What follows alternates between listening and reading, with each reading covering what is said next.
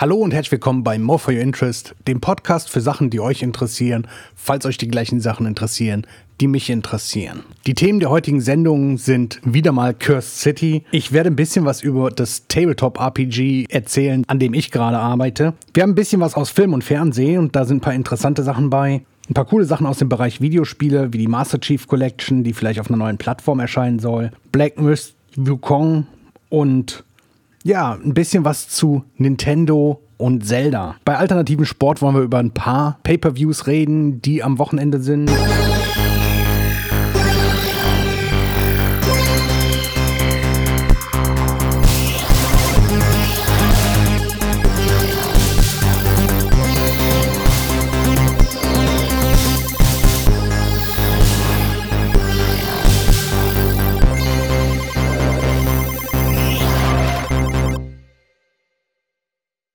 Starten wollen wir aber erstmal mit dem letzte Woche im Hause Micro Rebels und da möchte ich euch halt eben kurz erzählen, was da so passiert ist. Und eine Sache ist sehr aktuell, die ist sogar so aktuell, dass sie noch nicht auf der Website ist. Das heißt, die wird hochgeladen, nachdem ich den Podcast aufgenommen habe, aber bevor der Podcast online geht. Und zwar habe ich mir auf der Gentlezen Unterseite gentlezen.microrebels.com. Das ist die Webseite für meine Spiele, die ich selber produziere. Da habe ich einen Bereich angelegt, Free to Print. Da ist noch nichts, was ihr euch runterladen könnt, aber es werden zwei Spiele angekündigt, die es demnächst zum kostenlosen Ausdrucken geben wird. Das eine ist Victorian Brawler und das andere ist ein taktisches Miniaturenkampfspiel, das ich gerade am entwickeln bin und das komplett free to print sein wird. Das heißt, ihr könnt euch das komplette Regelwerk ausdrucken, euch selber ein paar Würfel kaufen und das Spiel spielen. Alternativ werde ich aber Würfelsets anbieten, womit ihr dann im Endeffekt mich unterstützen könnt und da kriegt ihr dann halt auch das Regelwerk als ausgedruckt dazu. Ja, und ansonsten habe ich halt mein erstes Video online gestellt zu Space Marine Adventures nämlich Space Marine Adventures Angriff der Orks, wo ich den Boxinhalt vorgestellt habe. Ich habe das zweite Video schon fertig geschnitten. Da geht es um die Figuren und wie schwer oder einfach das ist, die auszubauen. Das wird am Montag online gehen, zeitgleich mit dem Podcast. Das heißt, wenn der Podcast online ist, sollte auch das Video online sein.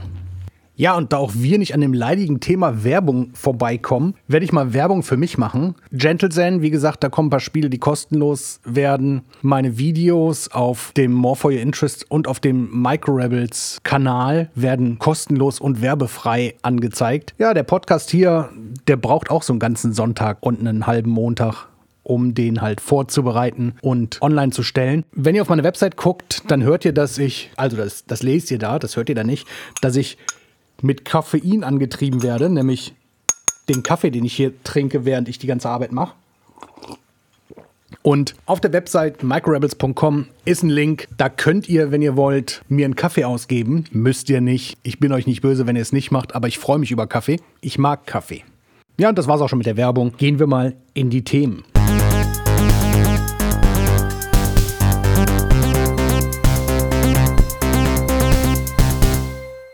Ja, und anfangen wollen wir dann mit Tabletop.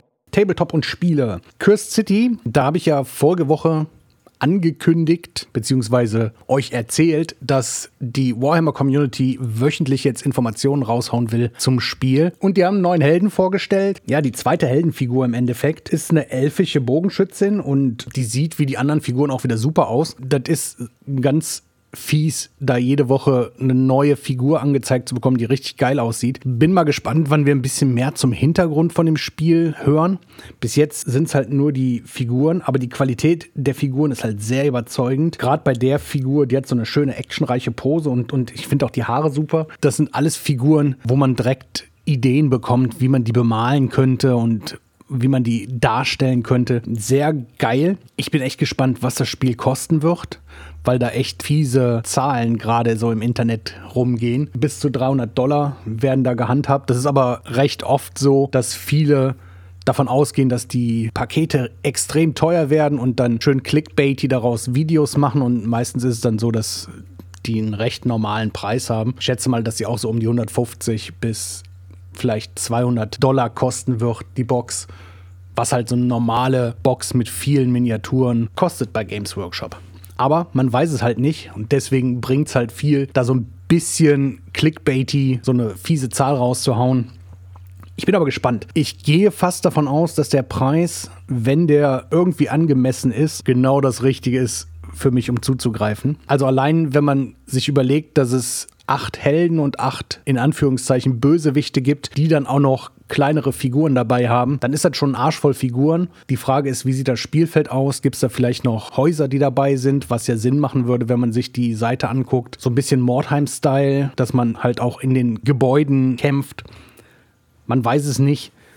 Ist auf jeden Fall ein interessantes Ding und das, was zurzeit bei Games Workshop am interessantesten für mich ist, an den größeren Spielen. Die kleinen Brettspiele habe ich euch vorige Woche vorgestellt, die werde ich mir auf jeden Fall auch alle holen. Aber sehr geil. Ja, und wo wir von Spielen reden, wollte ich halt auch ein bisschen auf mein Spiel eingehen. Ich arbeite zurzeit an einem Tabletop-Rollenspiel und da ich bis jetzt nicht wirklich viel dazu erzählt habe, außer dass ich daran arbeite, will ich halt die Möglichkeit mal nutzen, um da ein bisschen was drüber zu erzählen, was das sein soll. Wie ihr vielleicht mitbekommen habt, bin ich ein großer Fan davon, sehr Brettspielartige, einfache Regeln zu haben und damit halt Story spielen zu können. Und dieses Tabletop, das zurzeit noch keinen wirklichen Namen hat, soll aber genau das sein. Recht einfach zu erlernendes Spielesystem mit recht einfachen Regeln, das mir ermöglicht, Abenteuer zu spielen und da ich ein großer Fan von Solo-Abenteuern bin, wird es halt so sein, dass die Abenteuer geführte Abenteuer sein werden. Heißt, ich habe Texte, die mir vorgeben, was passiert. Dann habe ich Spielfelder, die ich entweder selber baue oder die komplett fertige Räume sind, in denen ich spiele und bestimmte Sachen machen muss, um dann in der Story weiterspielen zu können. Heißt, es wird so eine Mischung aus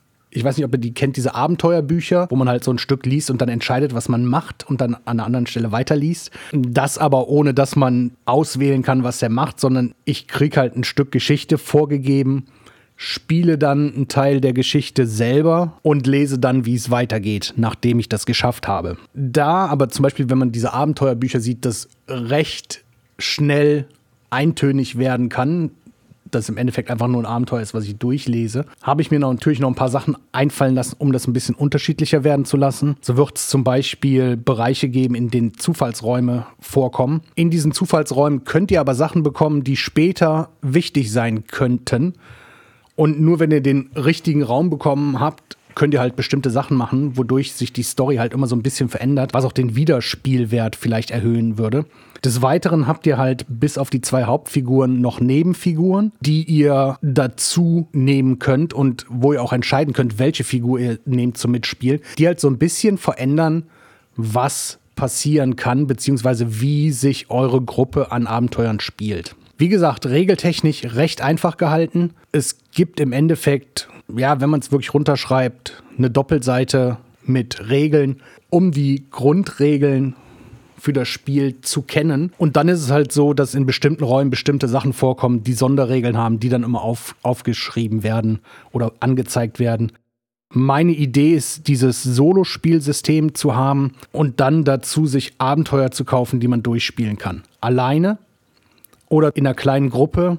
Und die Abenteuer sollen halt insgesamt ja 30 Minuten bis eine Stunde maximal dauern. Ist halt so ein ich habe nicht so viel Zeit, ein Abenteuer vorzubereiten, aber ich möchte ein bisschen Dungeon Crawly Rollenspiel haben und halt ein bisschen Würfelglück drin haben, aber halt nicht zu viel. Also ein Würfelsystem, was in sich halt konsequent ist und nicht komplett auf Glück ausgelegt ist. Das ist so die Idee. Ich habe noch ein paar Ideen, wie ich das umsetzen will. Äh, da habe ich ein paar sehr durchgeknallte Ideen und die sind so durchgeknallt, dass wir alle gesagt haben, die müssen wir eigentlich machen. Da komme ich aber später drauf. Erstmal müssen wir das System zum Laufen kriegen und das so, dass es funktioniert. Und dafür habe ich jetzt einen Beta-Bereich freigeschaltet auf der GentleZen-Webseite, gentlezen.microrebels.com. Da könnt ihr euch anmelden, wenn ihr wollt, um Beta-Tester zu werden. Dann kriegt ihr von mir ein PDF mit ein paar Seiten Regeln, ein paar Seiten Charaktervorstellungen für die Figuren und halt einem kleinen also einen recht kleinen, richtig kleinen geführten Abenteuer. Das ist halt echt eine Sache, die kann man sich durchlesen, das Einführungsabenteuer spielen und dann ungefähr wissen, wie das System funktioniert und vielleicht auch sehen, wenn irgendwas da ist, was ihr nicht direkt versteht und mir dann Feedback geben. Zusätzlich dazu gibt es einen Discord, wo ihr dann freigeschaltet werdet für, für Feedback. Wenn ihr Discord nicht benutzen wollt, ist das auch kein Problem oder könnt oder möchtet. Wer halt nicht im Discord sich einloggt, der kriegt von mir dann eine E-Mail mit ein paar Fragen, nachdem der das gespielt hat. Ist alles sehr locker, glaube ich, als Beta-Test und einfach nur so eine Idee, dass ein paar Leute das antesten können. Ja, aber das war es jetzt im Endeffekt von Tabletops und Spiele. Kommen wir mal zum nächsten Thema.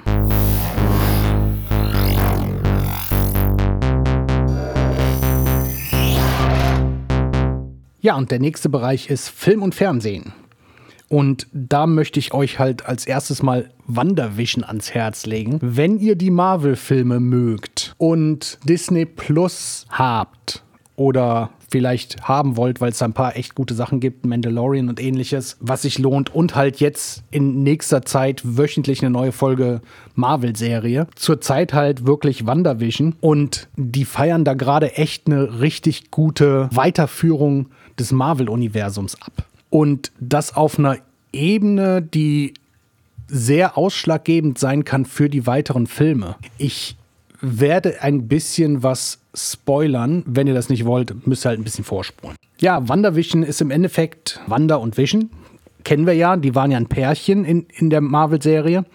Und Vision ist ja sehr spektakulär Spoiler-Alarm, gekillt worden. Das hat Wanda wohl nicht so gut verkraftet, was halt dadurch, dass ihr Bruder ja auch schon in ein paar Filmen vorher gestorben ist, auch Sinn macht. Und was sie wohl gemacht hat, ist, sie hat sich den nicht mehr so lebensvollen Körper von Vision geklaut, ist in so ein kleines Vorstadtdorf geflüchtet und hat dieses komplette Dorf unter ihre Kontrolle genommen und spielt da jetzt, ja, erschreckenderweise im Sitcom-Style, was am Anfang ein bisschen verwirrend war, aber jetzt richtig gut ist. Heile Welt mit einem Vision, der halt wieder lebendig ist, in Anführungszeichen, weil es ist halt immer noch der tote Vision, ja, im Endeffekt steuert sie halt, wie gesagt, diese komplette Kleinstadt. Wie das inszeniert worden ist, ist halt sehr interessant, weil jede Folge, also der ersten Folgen und eigentlich, naja, jede Folge bis, bis jetzt, bis zur Folge 5, in einem eigenen Style daherkommt,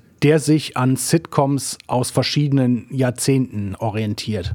Das heißt, die erste Folge war schwarz-weiß und war eher so ein Sitcom-Style der 50er Jahre. Dann wurde das ein bisschen 70er-Jahre-Style und ist dann jetzt so langsam durch die Jahrzehnte am Gehen und orientiert sich immer an ja, Thematiken, die halt damals so umgesetzt wurden in Sitcoms.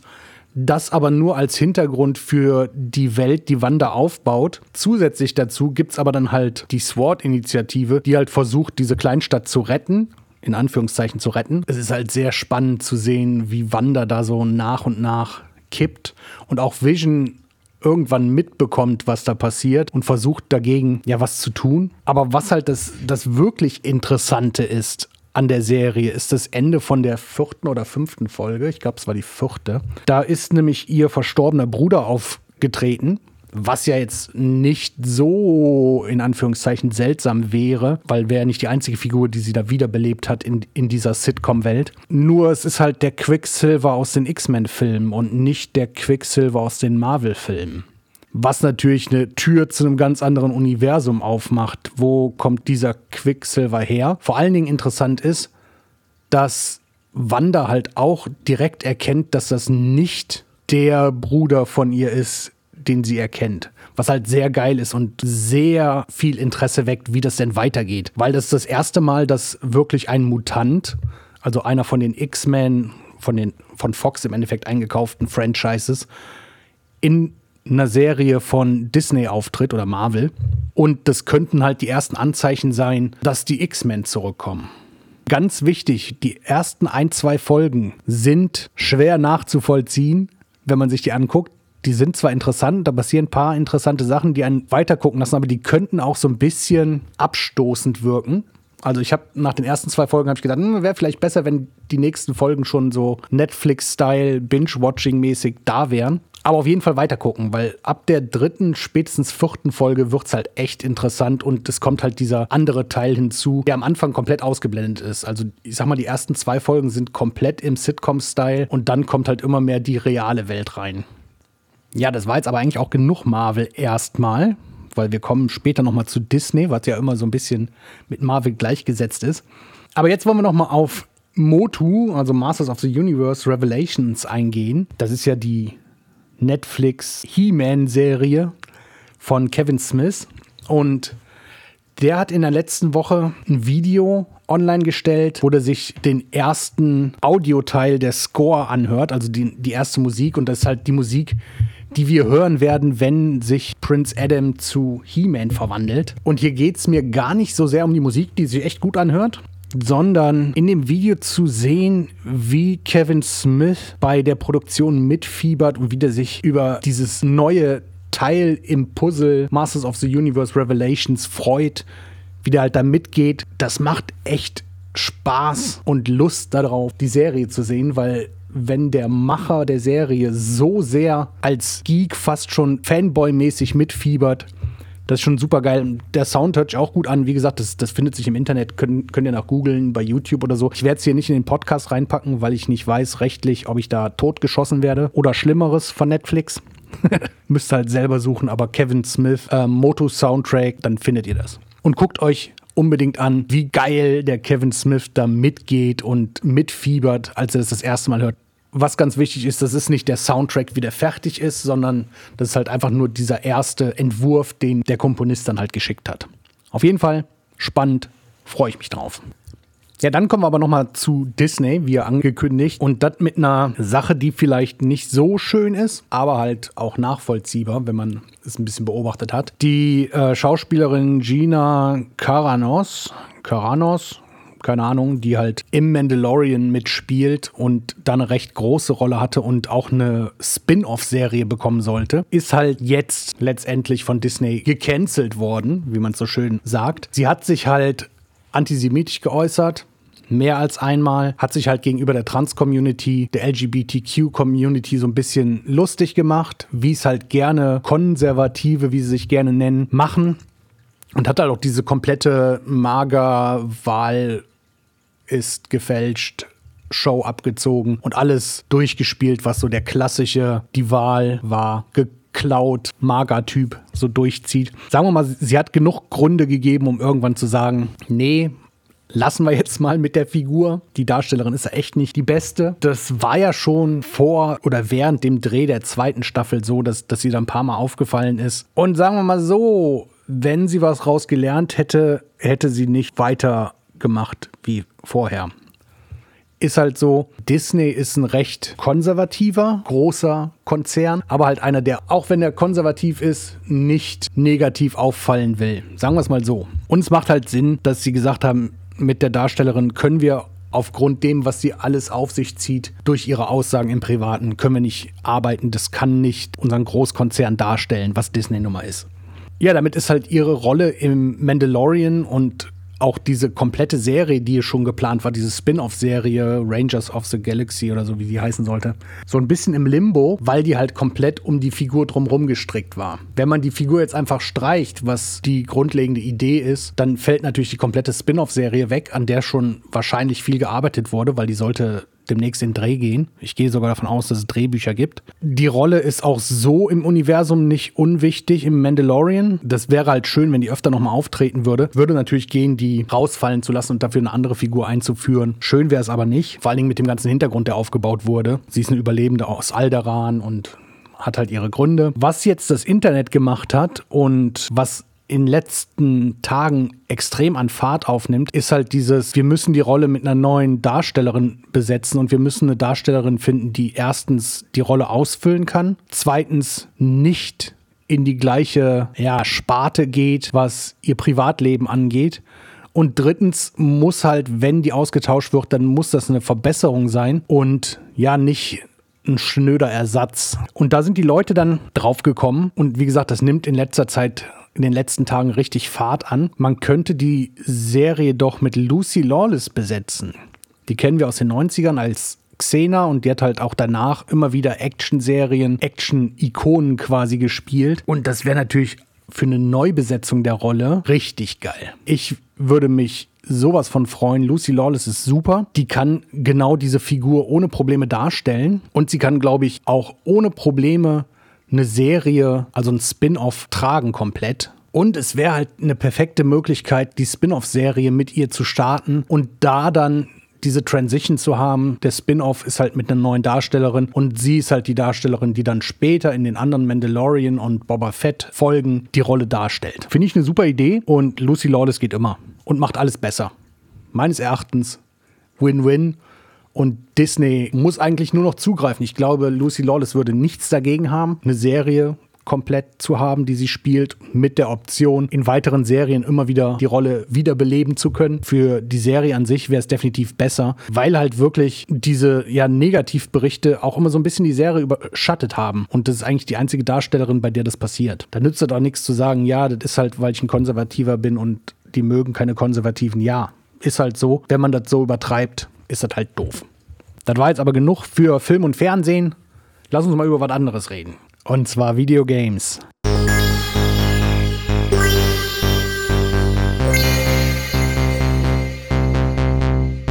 Das Thema ist Videogames und da habe ich drei Sachen mitgebracht. Zwei sind recht klein und eine so ein bisschen größer. Obwohl auch nicht wirklich, sind als eher kleine Sachen, die so ein bisschen interessant sind, aber die ich halt interessant finde und darum geht es ja hier. Das erste ist das Halo Master Chief, die Halo Master Chief Collection. Da wurde halt so ein bisschen angekündigt, was mit der passieren soll. Und da hat Microsoft so ganz nebenbei gesagt, dass es eine neue Plattform geben wird, auf der die Master Chief Collection spielbar sein wird. Was das ist, wurde natürlich nicht gesagt was natürlich direkt mal Spekulationen angekurbelt hat. Schön wären halt ein paar Sachen und auch vielleicht wenn machbar, logisch. Das Schönste wäre halt eine Master Chief Collection für die Switch. Microsoft hat mehrere Spiele schon auf die Switch gebracht. Die haben keine eigene tragbare Konsole. Das heißt, das wäre für die kein Angriff auf ihre eigene Konsolenplattform. Die Switch wird nicht wirklich als Konsole angesehen, sondern primär als Handheld, den man auch am Fernseh spielen kann. Es wird keiner davon ausgehen, dass die Halo Master Chief Collection auf der Switch genauso gut aussieht wie auf einer Xbox. Wenn ich das als Konsolenversion spiele auf der Switch, weiß ich, dass es nicht die Qualität hat. Aber halt unterwegs die Master Chief Collection spielen zu können, wäre schon richtig geil. Andere Möglichkeiten sind halt eine iOS-Port, wie auch immer. Oder halt zu sagen, wir bringen dieses komplette X-Cloud-Ding zum Beispiel auf Fernseher oder ähnliches weil es wäre natürlich cool, wenn neue Samsung-Fernseher zum Beispiel oder LG, womit die auch immer zusammenarbeiten, Samsung würde sich halt anbieten, weil die eine große Plattform haben. Und ich habe da einfach in der Smart TV-Oberfläche eine Xbox oder X-Cloud-App, die ich starten kann. Und Microsoft legt halt noch einen Controller bei und zack, kann ich mich da anmelden bei Game Pass und kann das Spiel spielen. Und ich kriege vielleicht die Master Collection kostenlos und kann dann als Option mir alles andere dazu holen, was halt über die Cloud spielbar ist. Würde für ein Smart TV Sinn machen. Die Hersteller müssten sich keine Gedanken machen, selber Spiele dafür zu porten oder irgendwelche Android-Ports laufen zu lassen, die halt immer nicht richtig funktionieren, sondern die hätten da quasi eine Xbox als App drauf, worüber dann übers Internet gespielt werden kann. Ist eine Option. Wird aber auf jeden Fall interessant zu gucken, was es ist. Ich bin mal gespannt. Switch-Version wäre halt cool, aber interessant, dass die Halo Master Chief Collection da auf eine neue Plattform geportet werden soll oder spielbar sein soll. Ja, dann gab es einen Trailer, den möchte ich euch unbedingt vorstellen. Ich habe das Spiel schon mal vor ein paar Monaten angeteasert, als da den ersten ja, Walkthrough zu gab. Aber jetzt gibt es einen richtigen Trailer. Das ist Black Myth Wukong. Und der Trailer sieht halt optisch nochmal eine Ecke geiler aus und zeigt noch ein bisschen mehr, wie das Spiel halt dann ab geht. Im Endeffekt erzählt das Spiel halt die Story des Affenkönigs. Das ist eine recht bekannte, ja, asiatische Sage. Und man spielt halt diesen Affenkönig, der kann sich halt in verschiedene Wesen verwandeln und kann halt in diesen verschiedenen Wesen dann halt gegen Gegner kämpfen, um halt deren Wesen aufnehmen zu können optisch sehr geil, hat ein bisschen was von einer Tier-Fantasy-Version von Shadow of the Colossus, weil es halt immer so ist, ich kämpfe gegen Gegner und dann gegen einen großen Endboss. Es ist halt nicht so, dass man den Endboss ausschalten muss, indem dass man, ja, wie bei Shadow of the Colossus, diesen Koloss killt, aber es hat trotzdem so ein bisschen dieses Feeling. Sieht total geil aus. Sucht euch den Trailer raus, guckt euch den an. Richtig geil. Ja, und dann ist noch eine Sache rausgekommen. Wir wissen ja, dass Nintendo dieses Jahr Zelda 35 Jahre feiern wird. Also, was heißt, wir wissen das, wir gehen davon einfach aus, weil die es halt mit Mario genauso gemacht haben. Und die haben sich jetzt vor kurzem Phantom Hourglass als Titel schützen lassen, also das Trademark für den Titel, verlängert. Das kam mit einem Schwung anderer Trademarks, halt welche, die auch total unabhängig von Zelda sind. Aber jetzt munkelt man halt, dass es vielleicht eine Collection geben wird, anders als bei Mario mit den 3D-Spielen, vielleicht zusätzlich noch mit den ganzen DS-Spielen. Weil es würde halt Sinn machen, die ganzen Handheld-Spiele, die es im Zelda-Universum gegeben hat, auf dem DS, auf die Switch zu porten. Die Switch hat ein Touchscreen, das heißt, man kann die Sachen, die Touchscreen brauchten, umsetzen. Es hat definitiv die bessere Grafik, das heißt, man könnte die Grafik ein bisschen aufblasen, um das ein bisschen Remastered-Style optisch schöner darzustellen. Und es gibt doch einen Arsch voll richtig guter Spiele, die auf dem DS rausgekommen sind oder für Handheld rausgekommen sind. Man könnte natürlich dann auch Spiele vom Game Boy Advance zum Beispiel noch nehmen die halt auch ein bisschen geremastert werden könnten oder dann halt, weil sie die Game Boy Advance Spiele sind, die komplett auf Pixeln basierten, dass man halt einfach nur die, die Auflösung aufbläst sollte nicht mehr allzu lange sein, bis dann die ersten 35 Jahre Zelda-Feierlichkeiten ja im Internet aufschlagen. Ja, aber das war es im Endeffekt für Videogames. Wie gesagt, waren ein paar kleinere Sachen. Gucken wir uns jetzt mal alternativen Sport an. Da haben wir auch nicht so wirklich viel, was passiert ist, aber ein bisschen was, auf das wir vorausschauen können. Gucken wir nochmal.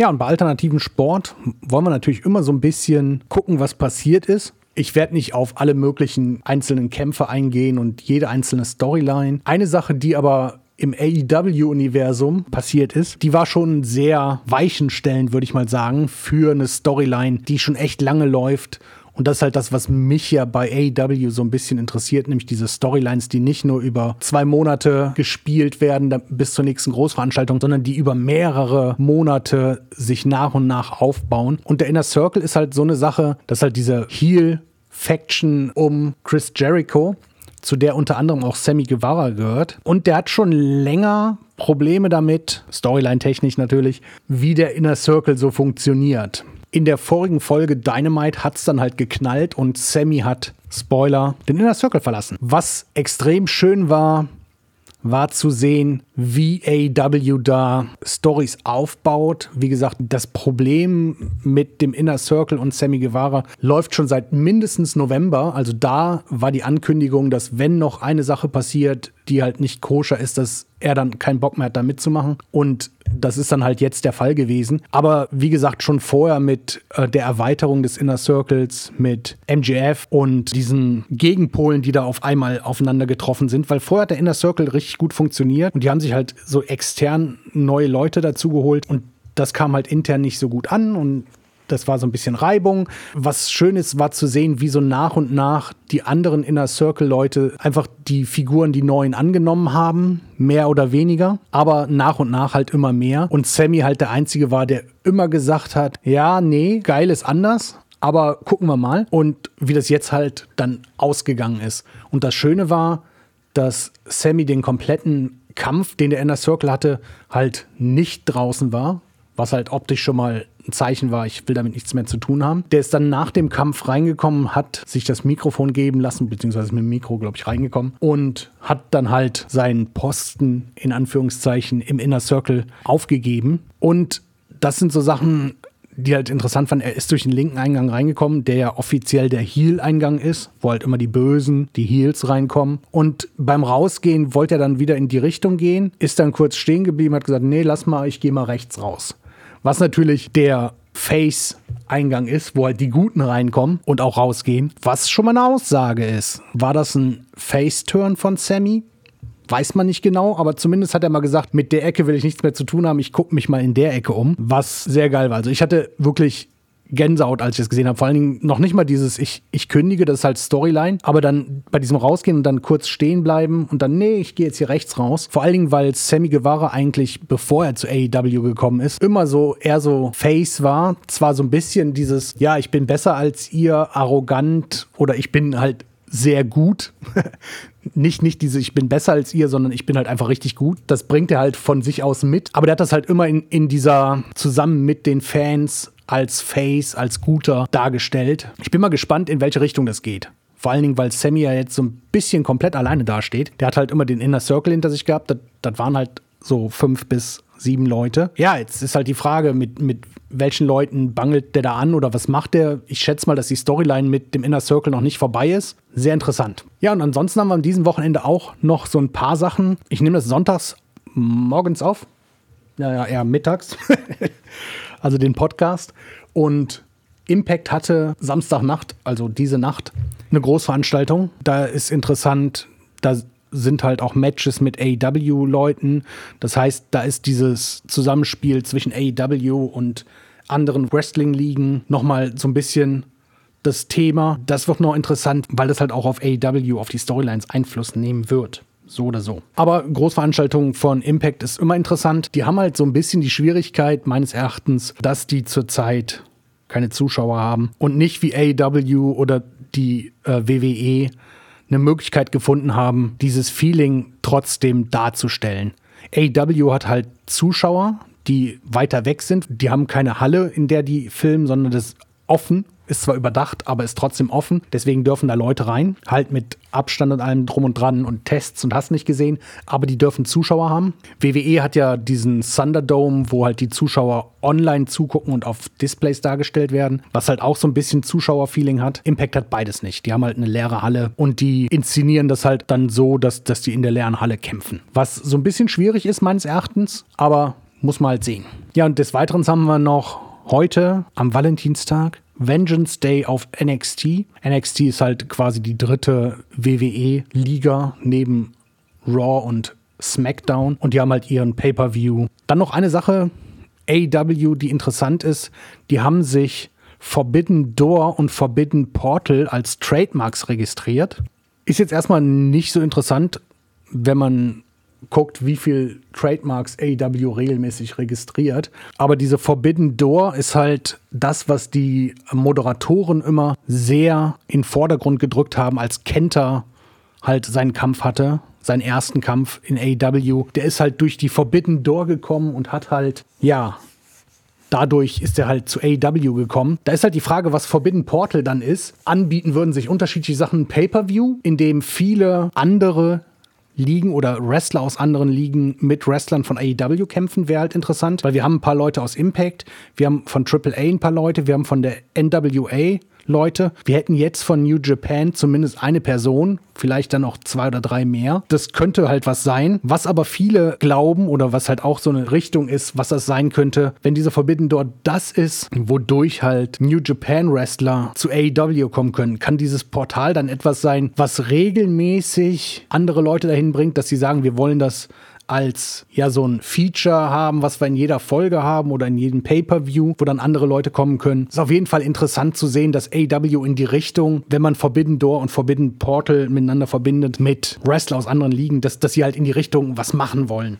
Und wie gesagt, New Japan versucht gerade in Amerika so ein bisschen Fuß zu fassen. Wenn die natürlich dann die Möglichkeit haben, dieses New Japan America, was die machen wollten, was ja dann im Endeffekt nicht leider also leider nicht das geworden ist, was es sein sollte, sondern nur so ein Rückblick auf Matches aus New Japan oder Großveranstaltungen, wenn die halt die Möglichkeit finden, über AEW ihre Sachen zu präsentieren, bevor die dann vielleicht in eine eigene Sendung ausbranchen mit vielleicht einer Stunde in der Woche erstmal, wäre das halt eine gute Möglichkeit, New Japan in Amerika zu präsentieren, ohne dass sie eine eigene Sendung brauchen. So oder so wird es interessant, wo das hingeht, müssen wir mal gucken. Das war's aber ansonsten für mich. Heißt, ich habe euch nichts mehr zu sagen. Reicht jetzt auch. Vielleicht habe ich euch zum Schlafen gebracht mit meiner Stimme. Ich täte mir freuen, wenn ich euch dabei helfen kann. Vielleicht habe ich euch ein paar interessante Sachen erzählt. Vielleicht waren da auch ein paar Sachen bei, die ihr nicht interessant fandet oder wo ihr anderer Meinung seid. Wenn ihr auf microrebels.com geht, findet ihr einen Link zu unserem Discord. Da könnt ihr mir diese Meinung blasen, äh, nee, erzählen, schreiben.